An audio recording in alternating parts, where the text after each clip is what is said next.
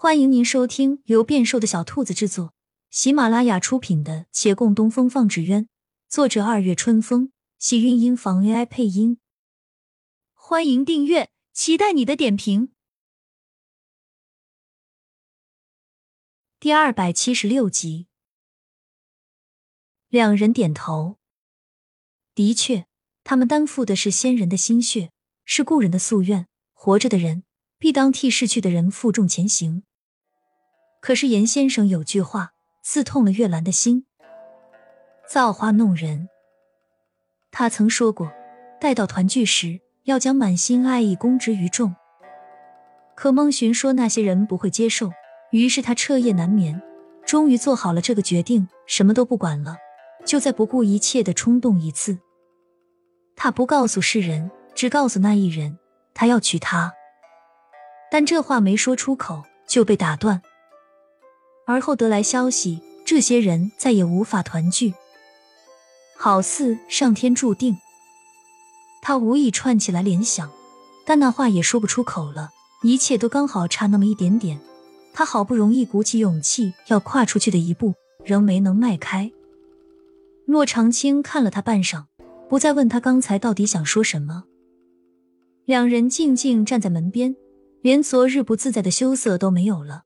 只有各自莫名其妙的神伤，门外人来人往，门内出奇的安静。好在孟寻打消了这尴尬，他今儿起得早，已去顾掌柜那儿学一堂课了。这会儿回来吃早饭，顺带着顾掌柜也一并过来蹭饭。饭还没做，月兰二话不说往厨房去了。顾掌柜心安理得的坐在桌边等，抬眼正好能看见对面那杨家的店子，以前是竹材店。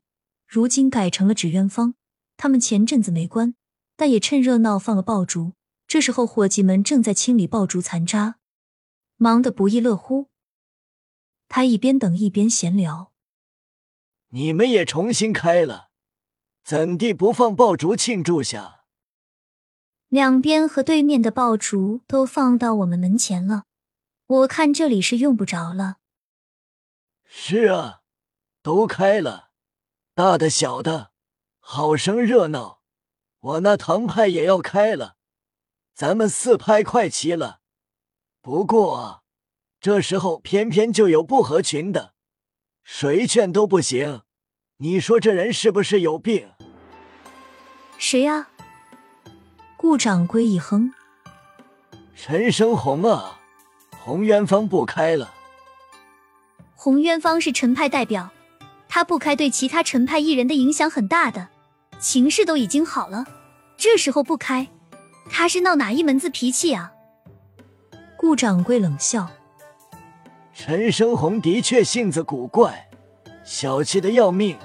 但这一回啊，我猜他还真是不是闹脾气。他那模板不是都烧掉了吗？说是没模板，开不了了。不对啊。”骆长青纳闷道：“模板又不是不能重新做，就算做不了，分毫不差的。但想想看，那么多陈派零散艺人不都没正式模板，大家照仿的还不是惟妙惟肖？这算是什么大事啊？”对你们向来随意的木派来说，的确不是大事。可对他陈派，特别是陈生红来说，这事儿还真不算小。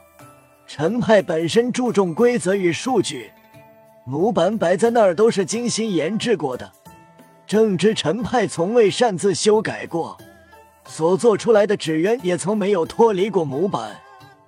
而陈生红，你又不是不了解，他更是刻板，一直都是不肯变的。这倒也是，但还是那句话，模板还能做啊。手工制品。世上不可能有完全一样的两个东西，模板重新做，再怎样都会与以前有些偏差。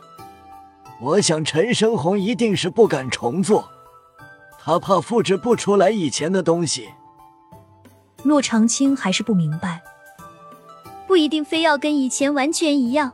这么多年了，世上变化万千，我们的手艺也该有改进才是。正好重新做模板。把以前的不足去掉，这样也是一个大跨步。说起来，他那些模板被烧，与我们有关，此事我一直愧疚着。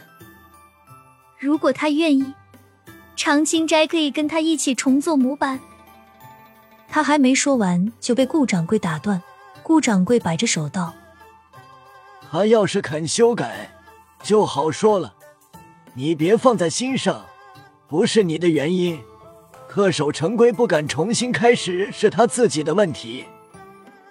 我昨儿已跟他劝说许久了，还一点也没听进去，简直要把我气死了。年纪轻轻，思想还没我这老家伙洒脱。算了算了。”反正我不是他，管不了洪元芳，你也别管了。骆长青只好闭了嘴。顾掌柜说累了，吸吸鼻子，闻到一阵菜香，他不由自主的站起。岳小哥做什么好吃的呢？我受不住了，我先去帮你们尝一尝啊！他循着香气往厨房跑去，一旁的孟寻想比两句。没出口，又收了回去，微微一叹，还是决定对这个老头好一些。百无聊赖，他趴在桌边冲洛长青眨眼：“喂，昨天我跟你们说的话，你们有没有好好想想？”亲亲小耳朵们，本集精彩内容就到这里了，下集更精彩，记得关注、点赞、收藏三连哦，爱你！